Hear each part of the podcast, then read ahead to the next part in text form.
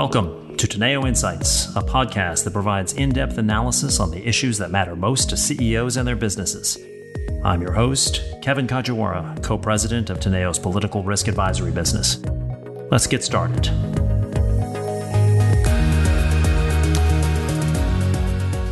Jeh Johnson is with me today. He was our nation's fourth Secretary of Homeland Security, uh, serving 2013 to 2017 during the second Obama administration. He's had a distinguished career in both public service and the private sector. Uh, previously, served as the general counsel of the Department of Defense, the general counsel of the Air Force, uh, and, and uh, as an uh, assistant attorney, um, U.S. attorney uh, in the Southern District of New York. Today, he is a partner at Paul Weiss. That's the law firm where he started as an associate back in 1984 and where he became the firm's first African American partner. He is on the boards of Lockheed Martin and U.S uh, in addition to the Council on Foreign Relations in Columbia University, which is where he got his law degree. Anecdotally, Secretary Johnson's father, also a Jeh Johnson, uh, was a professor of architecture at my uh, alma mater, uh, Vassar College, where I got to know him um, as well, some uh, too many years ago to to count at this uh, at this point.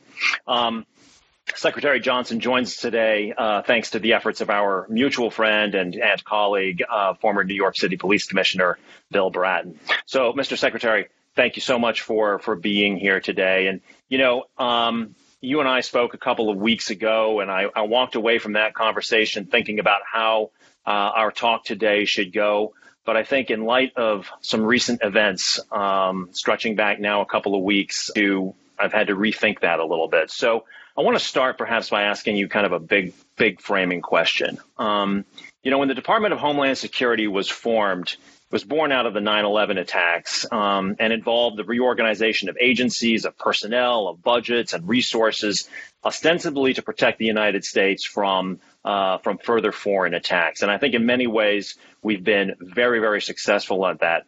And I know that the remit of the agency is, is much bigger and more expansive than that.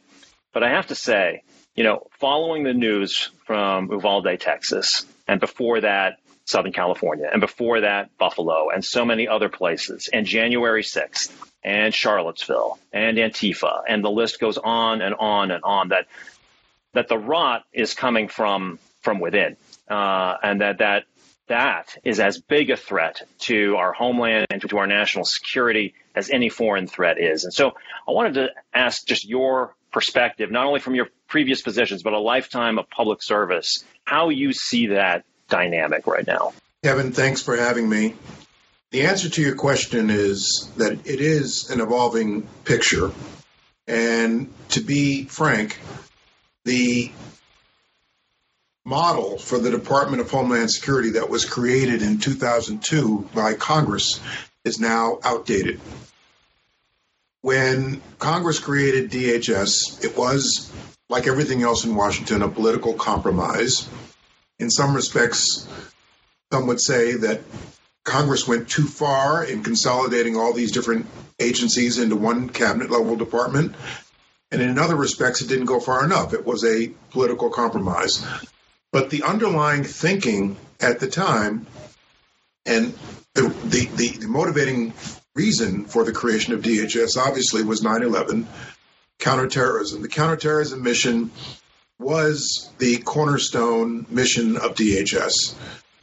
The thinking at the time was that terrorism was an extraterritorial threat from beyond our borders.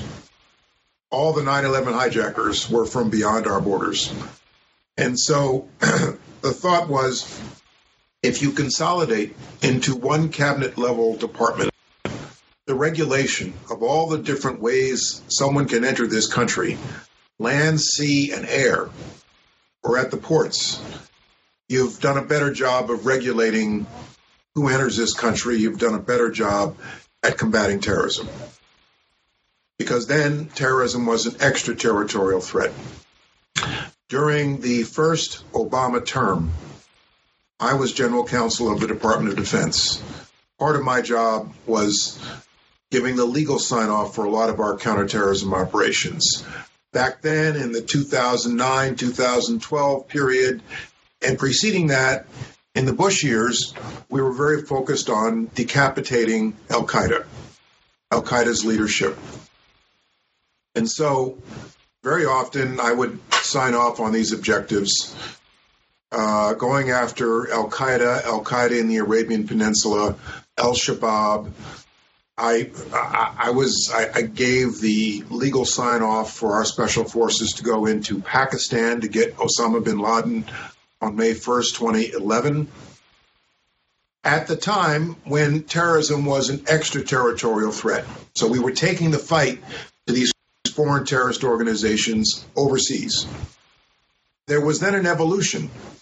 We did an effective job at degrading a foreign terrorist organization's capability to launch another large scale 9 11 style attack. We went from what we refer to as foreign directed attacks to foreign inspired attacks, where terrorist organizations like ISIS would inspire a lone wolf actor here in the United States to take action through uh, an attack on a workplace or a shopping mall or a movie theater or a nightclub, inspired by something they saw on the internet put out by ISIS or Al Qaeda. And much of that occurred in the second Obama term when I was DHS secretary. Now, the terrorist threat has evolved to a point where it's principally domestic based, domestic inspired white violent nationalism, extremist nationalism. And the reason I say that the model is outdated, there are not a whole lot of DHS cops running around the interior looking for terrorists. Um, DHS is principally at the borders, at the ports, at the airports. Uh, the Coast Guard, TSA, Customs, Border Patrol, regulating, enforcing that old model of doing a better job of ensuring who's coming into this country. The principal task now of combating terrorism in this country has fallen to the FBI. There are things that DHS can do by way of grant making to local law enforcement. When I was in office, I was focused on engaging community based organizations, combating um, violent extremism, but the principal law enforcement role has fallen to F- the FBI. And as everybody knows, the thing you most often hear associated with DHS now is the issue of immigration. On the backdrop of all of this, Kevin, is are these these large scale shooting incidents like Texas, like Buffalo, that simply happen over and over and over again. Whether to label it terrorism or something else depends very much on the state of mind of the assailant, the, the motive of the of the shooter. In 2016, after the I believe it was after the attack on the nightclub in Orlando, Florida, I decided to say publicly there are all these things we can be doing to address terrorism here in this country. But if you really want to get at safer homeland security, we do need to address the prevalence of guns in this country. The, the easy availability of guns, assault weapons in this country. Uh, I was reluctant to then dive into the gun safety debate but I felt like I, I, I, had to as the Secretary of Homeland Security. My remarks were mischaracterized as saying, Secretary says DHS should now take on gun control as its mission. That's not what I said. But this is the backdrop for the repeated acts of violence we see over and over and over again. Um, there are mental health issues. There are there are issues around you know, um, violent white nationalism. But the backdrop of all of this is the, the, the prevalence of guns in our society. Can I ask you to maybe put on your lawyer's hat here for a second and, and, and, and help us distinguish between, you know, just sort of crime, as extreme as it might be, and this concept of domestic terrorism because there is no statute defining domestic terrorism. I think we can define terrorism very well, the use of, of violence to to coerce a political outcome in a sense. But but yes. um, how do you how should we think about this concept of domestic terrorism? My answer is going to be the same, I believe, as the FBI directors, which is that Title 18 of the United States Code punishes terrorism, whether it's foreign based or domestic based. I believe that we have ample legal authority to combat and prosecute acts of terrorism in this country. The question is resources, investigative capabilities, uh, rooting out extremism at its roots, at, at, its at its core, at its beginnings, the early stages, and then having effective investigative tools uh, to find these guys before they can turn violent. I don't believe that we need a statute that punishes domestic terrorism specifically. There's already a statute that punishes acts of terrorism in this country, whether whether it's Al Qaeda, whether it's um, some domestic based group. Do you think that it is, yeah. is essentially correct? It's violence directed at innocent civilians to try to bring about some sort of political outcome. Right. And in, in your sense, is this is this broadly defined domestic terrorism? Is this something that is getting actually worse? I mean, I think our history is quite extensive. You know that at various times we've had very concentrated violence around extreme xenophobia and anti-immigrant uh, sentiment, around racism, around anti-Semitism, et cetera, et cetera. Um, is it getting worse, or is it just a perception that it, that, that, we're at a at a moment where it's particularly bad? But this is kind of this is something that uh, that uh, has, there's a cadence to it over our history. I believe it is getting worse. The Anti Defamation League tracks this, and ADL will tell you that acts of terrorism committed by violent white nationalists now outpaces acts of terrorism in this country inspired by, directed by foreign terrorist organizations.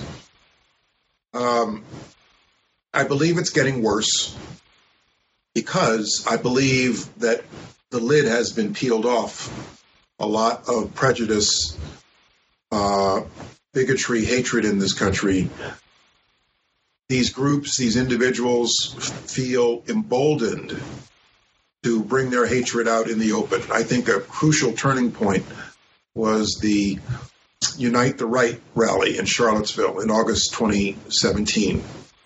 These groups, these individuals have manifestos.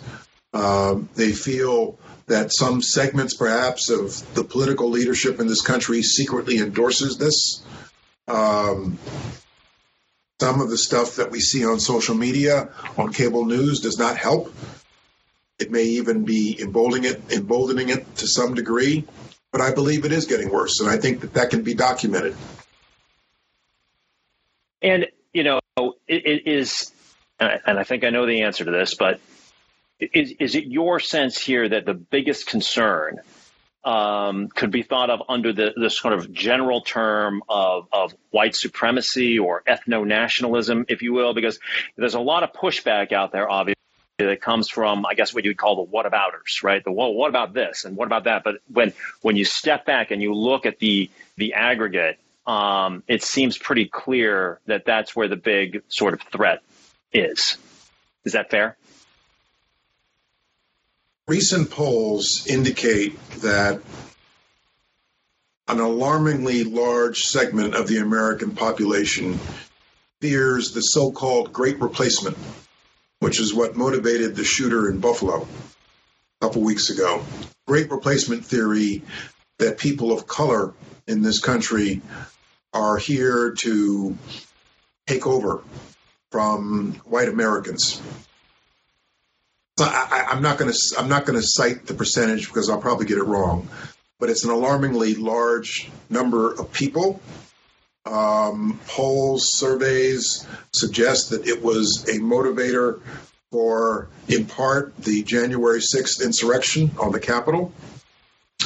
And one interesting fact there's a study that was done by a professor Robert Pape, University of Chicago, of the demographics of the January 6th insurrectionist. And there was something that surprises a lot of people, including myself. Most of those arrested come from blue states, not red states, from blue counties that Joe Biden won that are trending more diverse. That's the principal demographic of those arrested on January 6th. So it's people from Putnam County, New York, people even within, you know, my county, Essex County, New Jersey. Um, the shooter in Buffalo was from, you know, deep blue New York State, a different part of New York State. And so the so-called great replacement is is a motivating factor for a lot of the hatred we see and it's it exists within communities where you would not expect to see it. It's not we're not talking about remote areas of deep red states. We're talking about urban, semi-urban areas of blue states and blue counties. So how do we, you know, it, I want to go back to something you said earlier. Um, talking about the broader or the original kind of war on terror, if you will. Uh, that in many ways it's been very, very effective, not least because we successfully took out so many, uh, uh so many of the leaders. Um, as yep. you mentioned, while at Department of Defense, it was you who signed the legal authorization to uh, to launch the raid that killed Osama bin Laden. But that's much more challenging to do in the United States for a whole host of laws and civil liberties reasons and uh, et, et, cetera, uh, rightful assembly and, and all of that. Um, so how do we interrupt and arrest this the recruitment um, of people who aren't actually in many the, the, groups are oftentimes very loosely organized without real leadership there's a lot of quote unquote self radicalization that's occurring on the internet um, and and and the like um, so you sort of lone wolf, but still highly inspired attacks um, that occur. What can be done to interrupt that that narrative, that continuum? A couple of things. One, when I was at DHS working uh, with law, federal law enforcement, DHS has a lot of federal law enforcement agencies contained within it and with the FBI, I there, there were countless numbers of plots to commit acts of violence that were prevented. The American people would take comfort in knowing the number of plots we interdict at a very early stage that you don't always hear about. When somebody who harbors extremist views has turned toward actively thinking about violence, committing an overt act in furtherance of uh, a scheme to commit an act of, of violence. So there is a point beyond which someone who harbors a certain belief goes to actively thinking about committing an act of violence. And there are a number of things that can be done. One, one of the things that I valued most was were, were the the grants that DHS gives to local and state law enforcement every year to fund efforts at homeland security, counterterrorism, like, for example, surveillance cameras, as long as they work in subway stations. Uh, but surveillance cameras, you know, in the city of New York and the island of Manhattan, where I'm sitting right now, uh, there's surveillance, you know, just about everywhere these days. So if there's an assailant on a subway, if the cameras work, you're most likely going to see that assailant fleeing the scene or at the scene. Uh, so grant making to local law enforcement because federal law enforcement cannot be everywhere. Uh, effective tools at investigations, undercover investigations. Uh, we do a lot through uh, undercover agents, informants, getting at violent extremism. And then one of the things that I was pleasantly surprised to learn when I was at DHS there are a handful of groups, community based organizations devoted to helping those who are leaving neo Nazism reform. Uh, there's a group in Chicago called Life After Hate. I think they're called something else now. That we wanted to fund. We wanted to provide a grant to at DHS. And there needs to be more of that out there. And I mean, we can get into the whole subject of social media and what to do about it there. But um, there's a lot that can be done without changing the laws per se from the earliest stages of steering someone away from violent extremism to um, focus on investigations to helping local law enforcement and then the actual prosecutions of these acts and the prevention of these acts.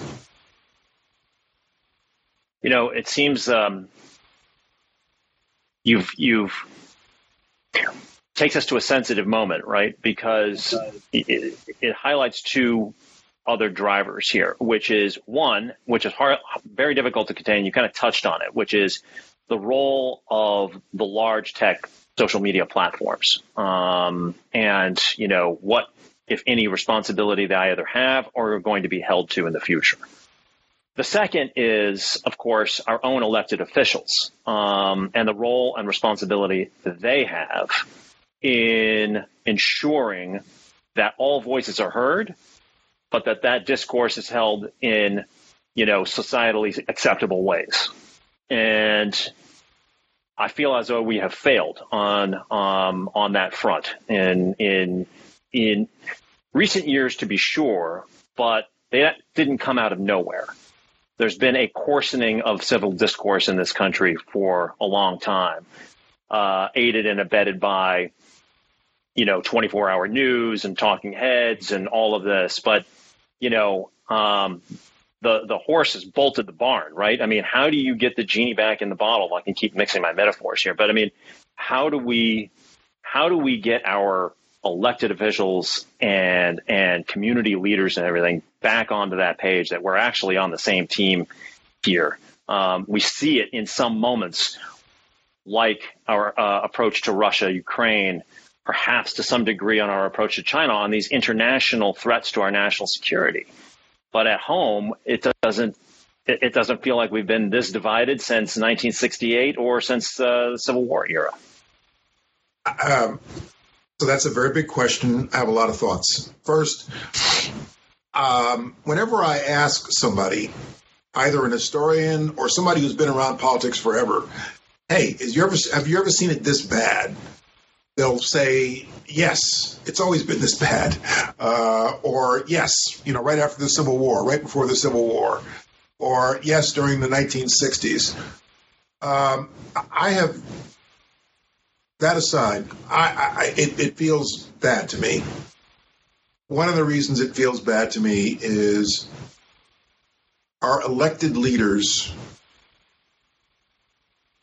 simply find it in their political interest to play to their extremist base versus the broader electorate in what they say and what they do. I have given speeches, written op eds about the importance of responsible behavior in rhetoric among those, and I include myself in this, among those of us who command a microphone we have a responsibility to be responsible in what we say and what we advocate. Uh, people really do listen to their leaders, whether that person is an elected official, an appointed official, or a host of a cable news show. People do listen to their leaders.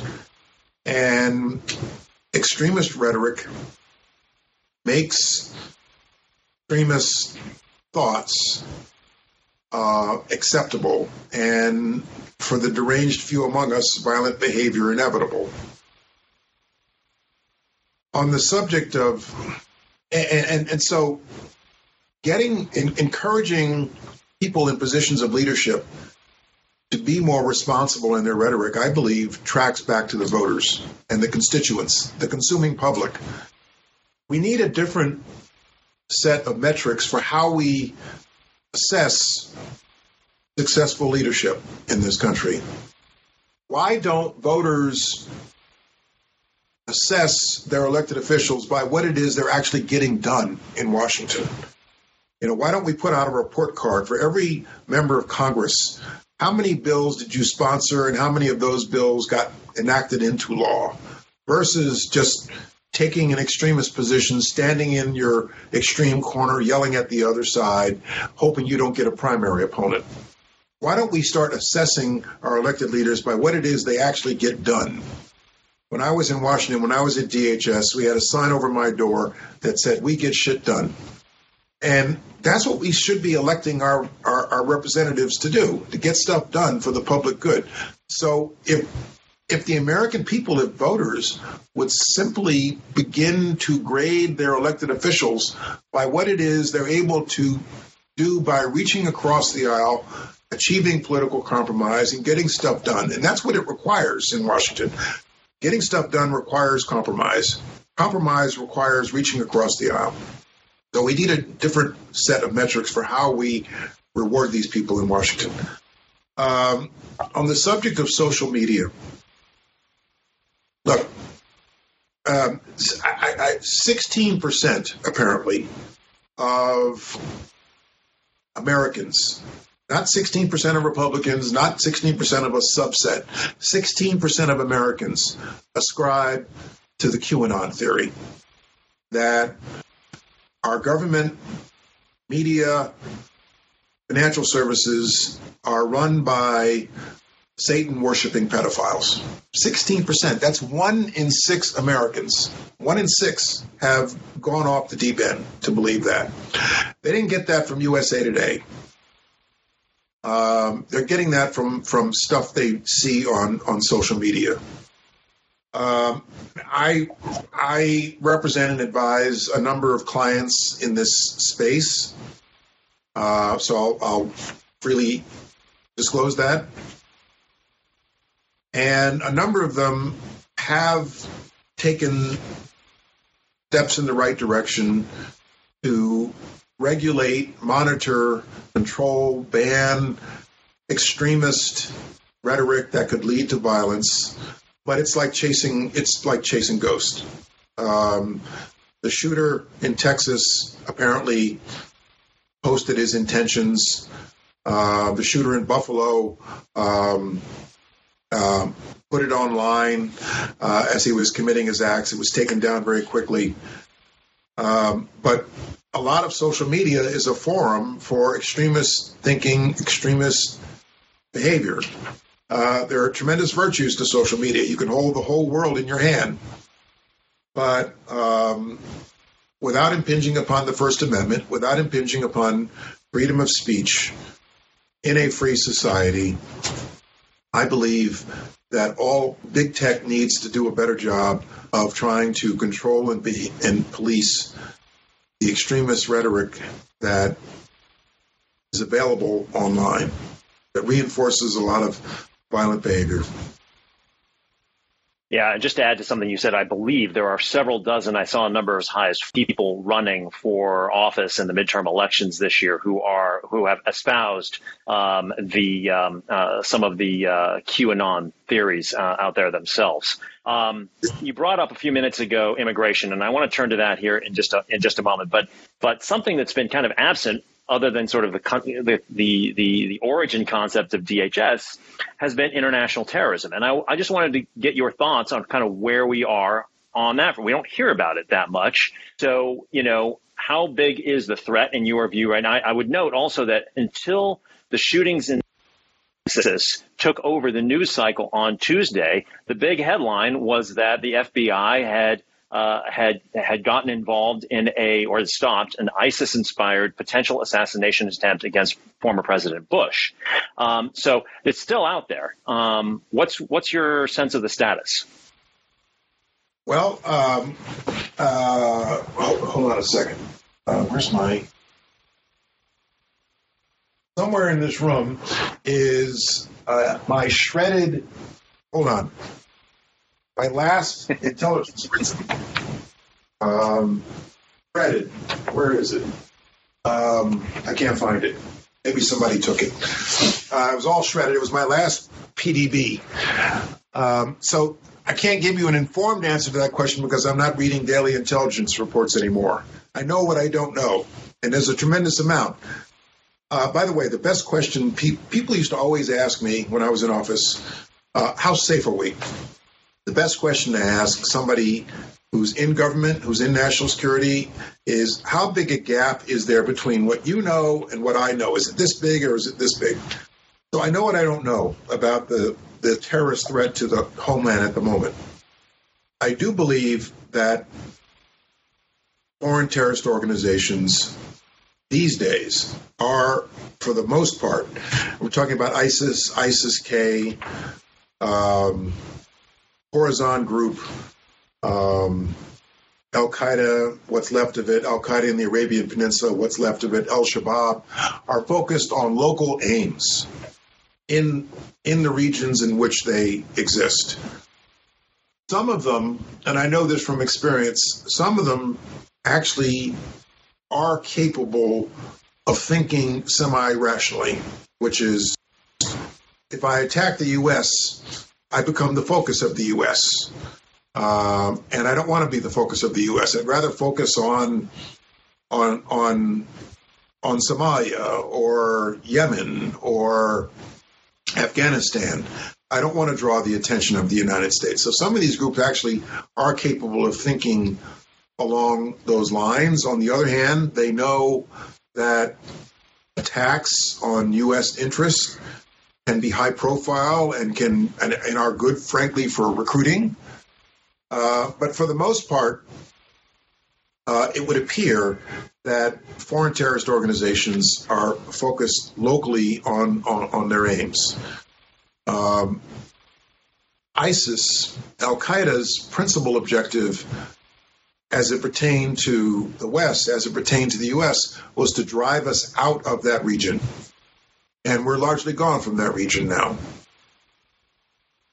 You're right. Occasionally, we do see uh, plots uh, like the one that was apparently interdicted uh, against President Bush, um, but it's nothing like it used to be 10 years ago, five years ago, uh, the you know the shoe bomber, the underwear bomber, attempting to blow up a commercial airliner over Detroit, uh, or what have you. We have been, as you pointed out, and as I pointed out earlier, we have been largely successful in degrading foreign terrorist organizations' ability to launch a, an attack here in the United States, a foreign foreign terrorist organization's directed attack here in the United States, like another 9/11 uh, knock on wood. So I want to turn the conversation now to uh, to immig- the immigration challenge, especially uh, at the southern border.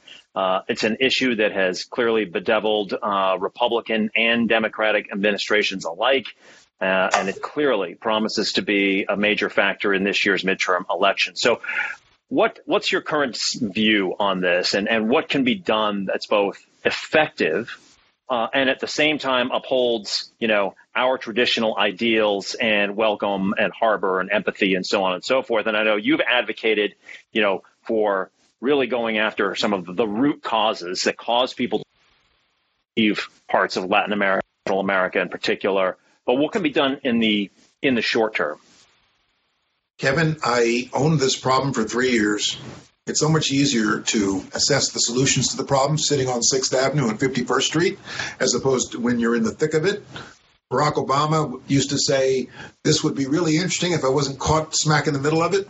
Immigration, border security, illegal immigration was the toughest issue I wrestled with in public office. Tougher than counterterrorism, Guantanamo, gays in the military, cyber, the like, because it is such an emotional issue. There are solutions. There are solutions. There are answers to these problems, but they are politically unobtainable. So here's the here's here's, here's my big picture assessment of this. First, illegal immigration is a very market sensitive, information sensitive phenomenon. Illegal immigration reacts sharply to information about perceived changes in enforcement policy in the United States. So if the perception is uh, the U.S. government has lacked on enforcement, that's going to cause a rush to the border. Stoked by, encouraged by the smugglers. The smugglers are like used car dealers selling something where the sale expires at the end of the week. Got to go now. You know, they're letting everybody in now, or they're lifting Title 42. Got to go now. So illegal immigration reacts sharply to information about what's happening on our border.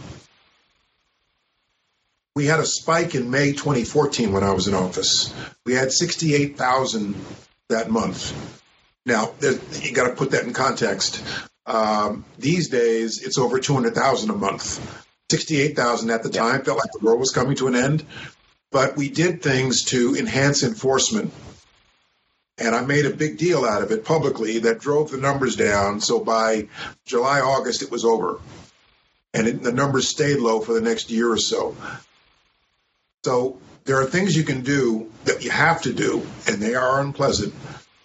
And I'm not talking about separating parents from their children. That was just inhumane. But there are things we can do and we have to do to enhance enforcement, to regulate border security, and which most Americans want. Corollary to that is that you can do things to enhance enforcement, but they will have only a short term effect at best on the numbers. As long as the underlying conditions exist, the push factors in Central America, in Mexico exist, they're going to keep coming, which is why as you mentioned, in my judgment, it is so important that we try to address the underlying reasons why people are leaving Guatemala, Honduras, El Salvador in the first place to keep coming here. We started that in the Obama administration. The Trump administration suspended it. I know President Biden believes in this because he and I talked about it when he was vice president and I was secretary. That's the long term solution to this problem which has to occur over the course of several administrations. And there has to be a real commitment to addressing this problem. There's a lot you can do to enhance enforcement, enhance surveillance, you know, building a wall in places where it makes sense to build a wall, not everywhere. But as long as the push factors exist, we're going to continue to bang our head against the wall and deal with this problem. Yeah, and it seems like, you know, with the upcoming Summit of the Americas, it sounds like some of those Central American countries are not going to attend, uh, given the U.S. not inviting Venezuela and Cuba. Um, and so that conversation at that head of government level is just even further pushed out, and that uh, doesn't help matters um, at all. I'm, I'm, conscious of the time, and there's a couple other subjects I want to I want to touch on, so I'm going to move on here. And I want to ask, I want to turn to cybersecurity here for uh, for for a moment. Um, and a to kind of get your sense of of you know how that threat has evolved and particularly from the perspective of corporate america now you know where um, you know where you see the most acute threat and the like. But i'm also interested in in hearing your thoughts as to why you know at the outset of the russian uh, invasion of, of ukraine there was a lot of concern that this sort of mythical uh, russian and russian inspired uh, cyber army was going to launch a lot of attacks uh, against, you know, critical infrastructure um, and you know and, and and the corporate world in the United States and in Europe. And for the most part, anything catastrophic by by all appearances has not actually transpired. And why do you think that uh, that is? Has it been uh, successful defense? Uh, has it been that they haven't done it? Uh, some combination. What's your what's your thought? You're right. Cyber attacks on the U.S., on the West, by Russia, in reaction to the invasion, so far, is the dog that hasn't barked yet. So far, as far as we know, so far as we know. Um, I don't have a good explanation, except perhaps the Russian government realizes that if they launch a large scale attack they're they're provoking a large scale response from the West, which they don't need right now. That's the best explanation I can offer based upon public sources. In terms of the cyber threat to the United States, you have to you have to break it down and categorize it.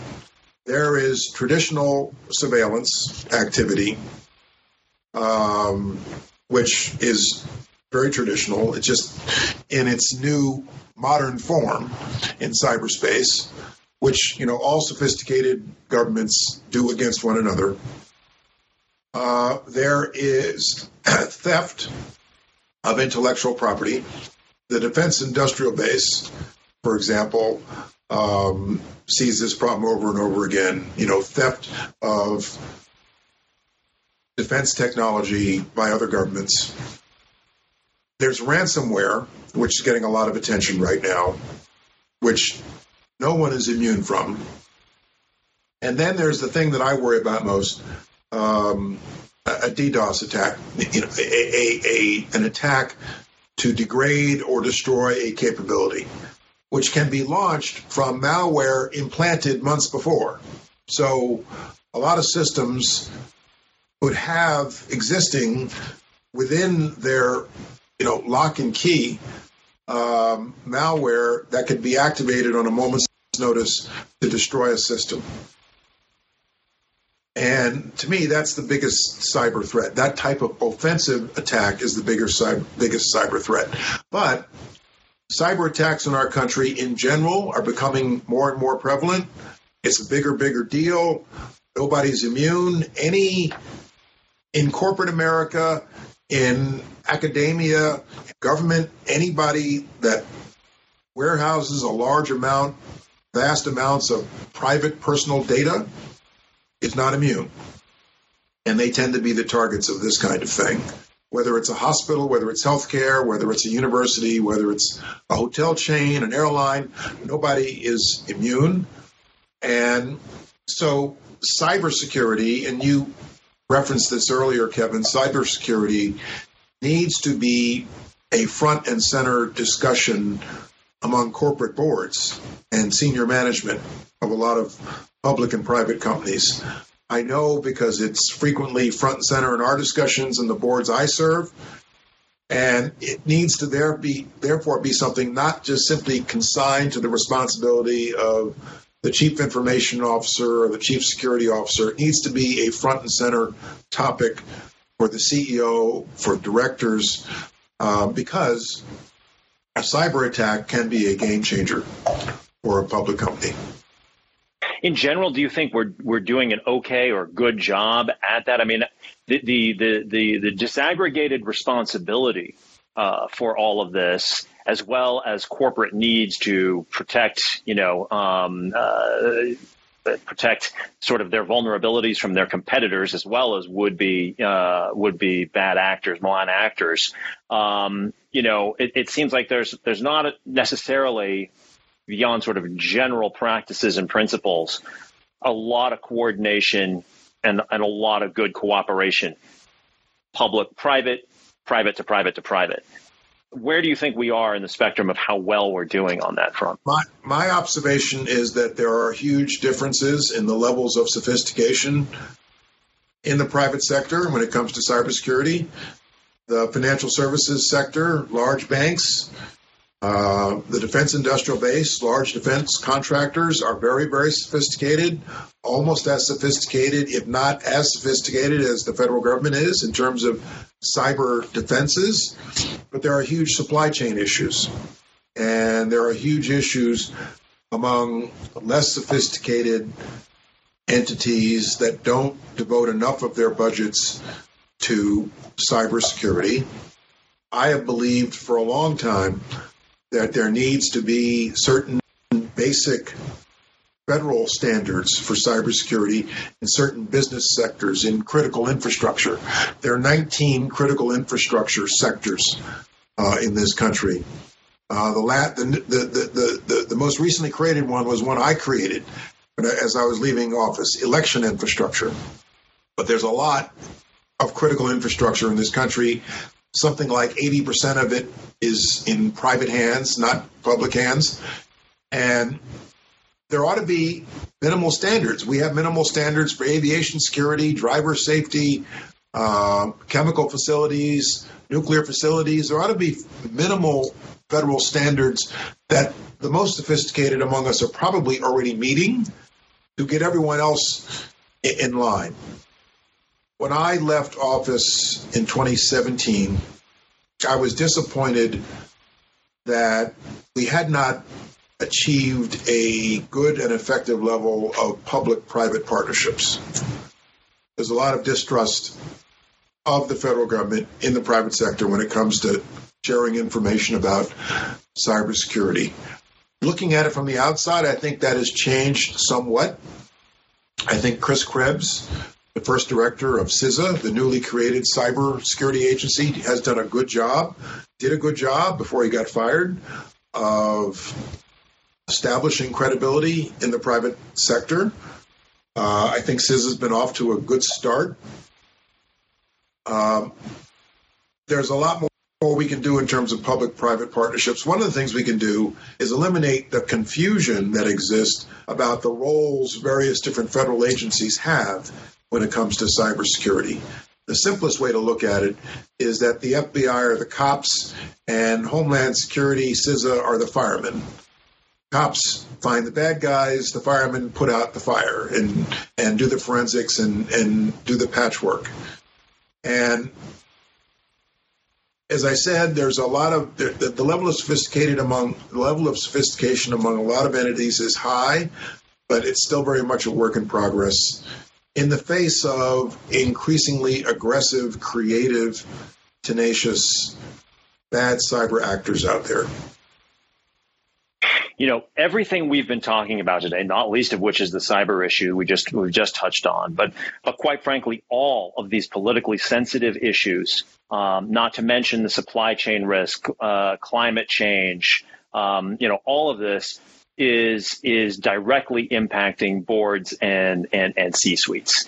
And uh, it seems like the skill set that a CEO needs to be able to navigate all of these waters and to be able to respond to all of the stakeholders that are demanding attention on this from your employees to your customers to your shareholders to the media to your regulator to elected officials everybody. Um, how are you now advising your your clients on on how to navigate this sort of very i mean it, it, it can be existential to their job quite frankly um, if they don't get through this well.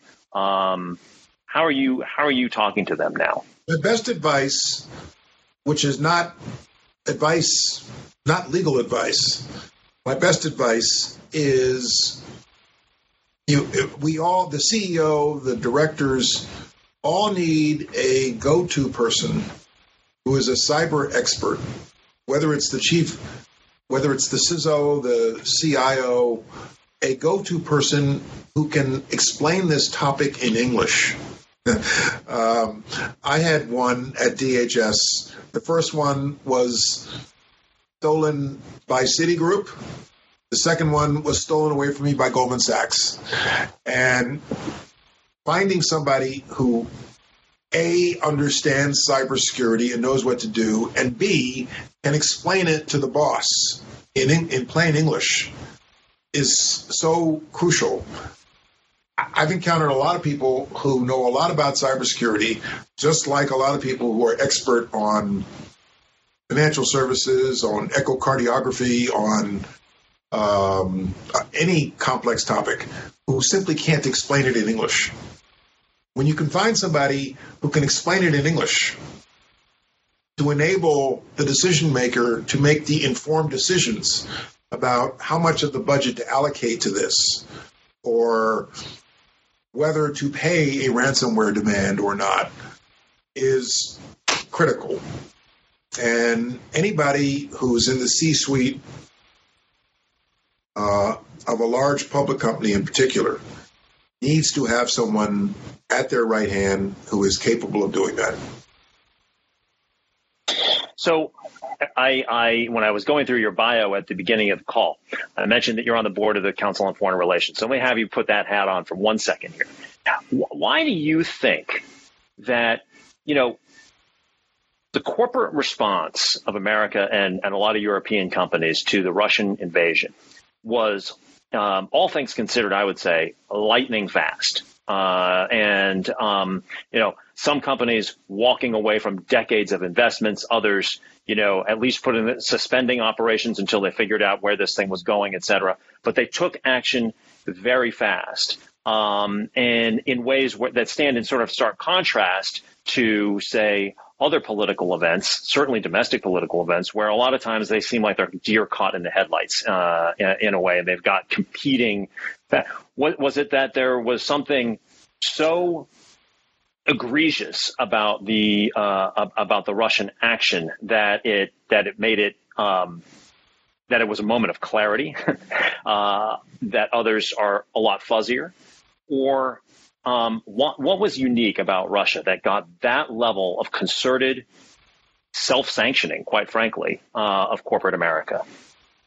I'd say a couple of things, and that's a good question. Um, one, um, the issue of conducting business in Russia did not get caught up in domestic politics like a lot of other contentious issues can and have uh, where corporate America feels like it's being forced to take sides in a political debate.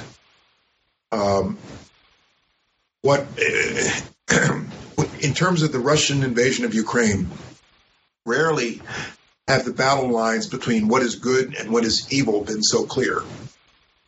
So, weighing a decision to withdraw an investment in Russia uh, was more a dollars and cents issue um, alongside of you know doing what is right socially internationally without being caught up in the heated domestic political debate.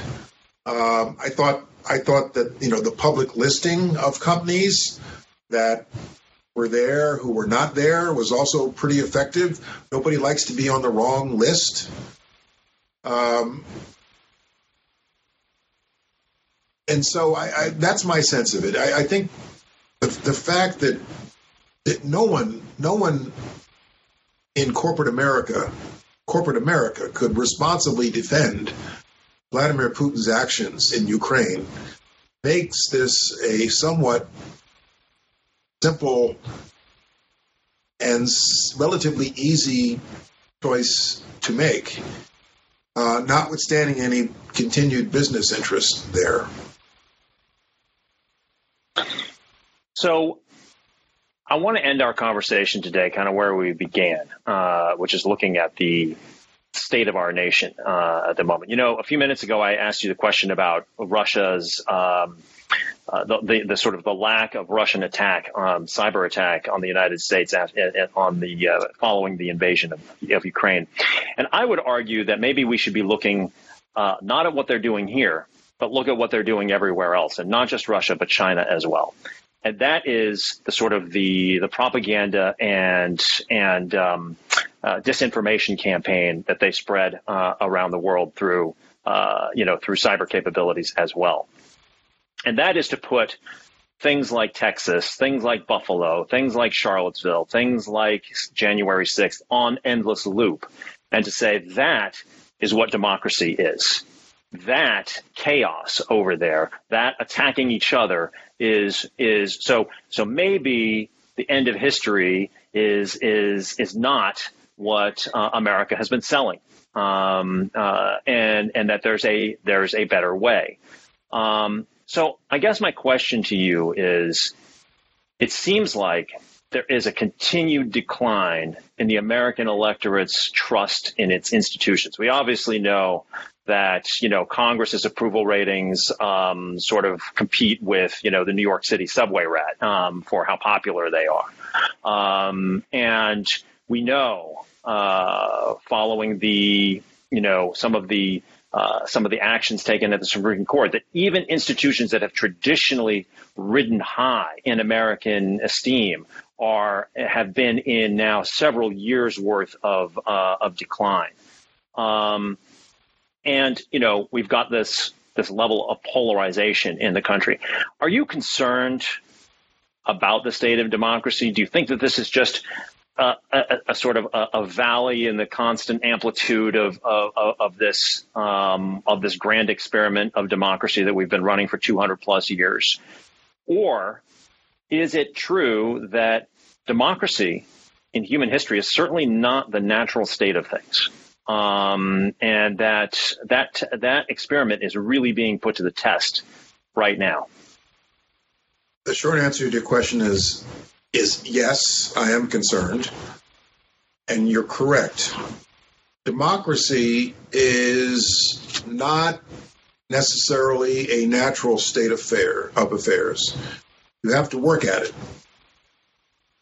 Human impulse very often is toward autocracy, fascism, uh, isolationism.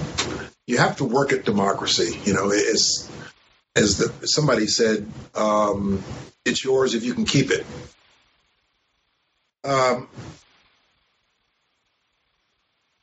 there was a poll taken, or polls taken back in the 1950s during the Eisenhower years, post World War II, that revealed that something like 70% of Americans trusted their government to do the right thing.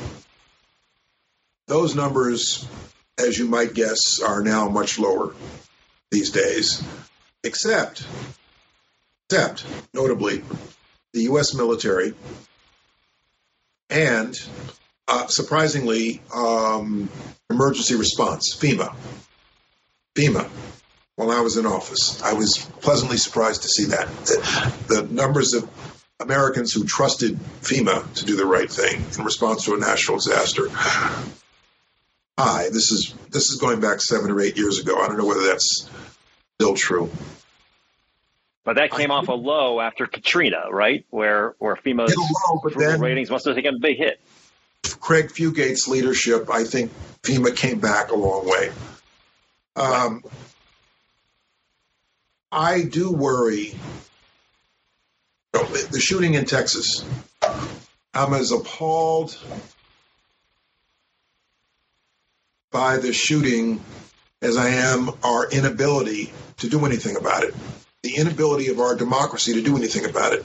Recall the shooting that occurred in New Zealand, um, the mass shooting. There was a new gun law in New Zealand like within a week because it was so obvious that they needed this was a problem that needed to be addressed. I worry that there is a national security threat simply by the polarization of our democracy. People used to say, Will it take a crisis to bring us together? Well, we did have a crisis called COVID 2021, 20 and 21.